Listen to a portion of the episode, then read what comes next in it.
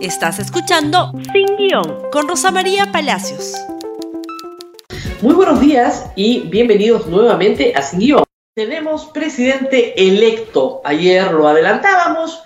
El eh, Jurado Nacional de Elecciones realizó ayer mismo la proclamación de Pedro Castillo en una ceremonia virtual muy sencilla y en esta semana se le entregarán sus credenciales.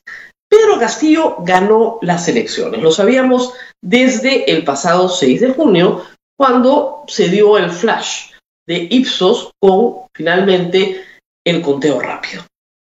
Las encuestas anteriores al día de las elecciones, las que ustedes no pueden ver porque está prohibido en el Perú, señalaban que si bien Keiko Fujimori venía en su vida, Pedro Castillo siempre estuvo arriba. No hubo mayor sorpresa en eso. La sorpresa fue finalmente que la ganara por una diferencia tan pequeña. Keiko Fujimori pudo haber, ¿no es cierto?, utilizado este capital político para construir un liderazgo de derecha e ir hacia la centro derecha en el Congreso para paralizar cualquier intento de inestabilidad política o atentado contra la democracia. Ha gastado su tercera vuelta en presentar, y acá tengo la lista para que no quede duda, 942 eh, eh, pedidos de nulidad, no todos fueron presentados en hora, 271 apelaciones y finalmente 5 apelaciones contra actas de proclamación. Es decir, en un total de 1.218 recursos, obstruyendo todo lo que ha podido, un resultado que inevitablemente era el de Castillo ganador y engañando a mucha gente de buena fe que hasta ahora cree que ha habido un fraude en el Perú porque ella, Keiko Fujimori ayer, minutos antes de la proclamación de Pedro Castillo, se presentó ante el país diciendo que aceptaba los resultados porque era una demócrata, pero que el presidente era ilegítimo. Entonces, ¿aceptas o no aceptas? Es exactamente calcado el mismo discurso del año 2016 con Pedro Pablo Kuczynski. Acepto porque, bueno, pues, pero me han ganado en mesa. ¿No fue lo que dijo en 2016? Lo repitió ayer nuevamente. Y hay que decir que, en fin, algunos han llamado a la reconciliación y a voltear la página. Sería bueno que le avisen a las huestes de Keiko Fujimori que no sigan yendo a gritar a la casa del señor Salas Arenas, como hicieron anoche, gritándole traidor y vamos a venir todas las noches a perseguirte. Porque de eso también se ha hecho esta tercera vuelta, de hostilización física a las autoridades que tienen que resolver las elecciones en el Perú. Un triste capítulo, hay que decirlo, que ha protagonizado el equipo perdedor. En el equipo ganador hay problemas, por supuesto que los hay. Todos sabemos que Pedro Castillo es un presidente que llega al poder en un estado, eh, digamos, de vulnerabilidad total. No es un militante de Perú Libre, es un allegado que se inscribe para poder postular a la presidencia y lograr pasar la valla. Finalmente llegó a ser presidente en Perú no tiene preparación, no tiene experiencia en la función pública, no ha ocupado ningún puesto público ni privado de importancia, de gestión o de liderazgo en ningún campo. Es un maestro rural que tiene una gran experiencia en la negociación sindical. Él, en su discurso, ayer promete tres cosas que creo que son importantes. Apertura, apertura a todos los cuadros a todos los profesionales y técnicos que quieran trabajar bueno, decentemente y lealmente. Esa apertura es muy importante porque, reitero, no tiene cuadros competentes para gestionar el Estado. Segundo, una respuesta a todos los que le dicen comunista, vas a traer Cuba y Venezuela al Perú, señalando que no se va a traer ningún modelo importado. Bueno, habría que importar algunas cosas, ¿no? Pero en fin. Y finalmente, tal vez la frase más importante, la promesa de estabilidad jurídica y política y sobre todo estabilidad económica, que es la que más importa a la gente hoy en día. En esa promesa está detrás la idea de que no van a haber cambios dramáticos en el Perú, que todo cambio va a ser consultado, que será progresivo y que la constitución se cambiará cuando el pueblo lo quiera dentro del marco de la actual constitución. Es muy importante que haya dicho ayer eso. ¿Por qué? Porque actualmente el pueblo no lo quiere. Si el pueblo quisiera cambiar la constitución, Perú Libre y Juntos por el Perú tendrían una mayoría que arrasa en el Congreso. No tienen los 87 votos. Entre los dos grupos, que fueron los que prometieron eso como su plataforma en primera vuelta, logran 42 votos. Es decir, un tercio que es representativo probablemente de un tercio del país, pero que no es representativo de la mayoría del país. Se necesitan dos tercios del Congreso para modificar la Constitución las posibilidades de que Pedro Castillo logre modificar el artículo 206 para que el proceso de reforma constitucional se haga a través de una asamblea constituyente son extremadamente remotos.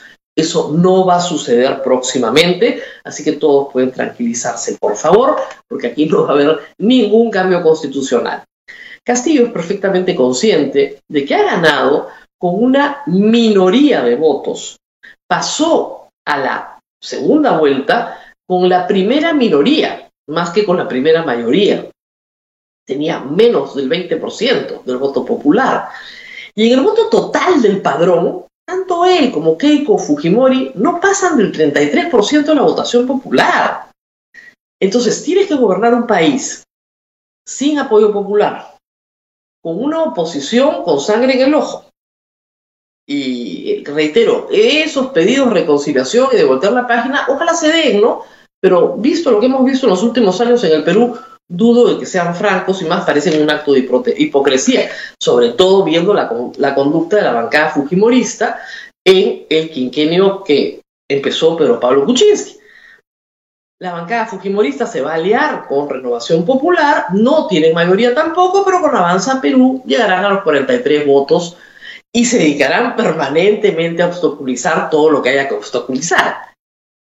Si es que no entienden el rol de liderazgo que podrían tener con una oposición de centro derecha, Pedro Castillo va a poder gobernar con mucha más comodidad, creando una coalición de centro izquierda. Pero para eso también tiene que sacrificar parte de las banderas de la izquierda porque si no, no se va a poder aproximar al centro.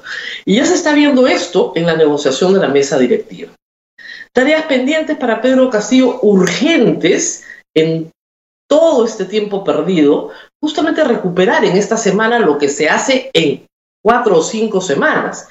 La transferencia lo más rápido posible y los nombramientos, por lo menos no se juramenta todavía, pero se anuncia quién es el primer ministro, se anuncia quiénes son los ministros, se anuncia cómo se va a conformar el directorio del Banco Central de Reserva.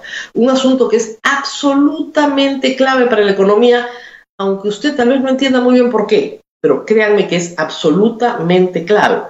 Mantener a Julio Velarde quien ya a partir de hoy va a conversar, conversar con Pedro Castillo, porque él había puesto como condición para conversar que finalmente fuera proclamado ya fue proclamado. Conversará, pondrá condiciones, las condiciones tienen que ver con la conformación del directorio, obviamente. Eh, Julio Velarde no puede manejar el Banco Central de Reserva solo, necesita un directorio que lo acompañe.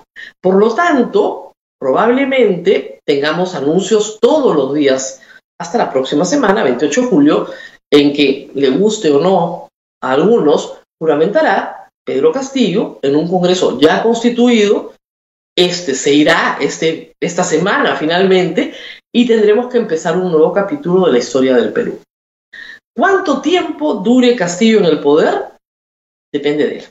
Depende de mirar claramente el espejo de Pedro Pablo Kuczynski, no cometer los mismos errores. No la tiene fácil.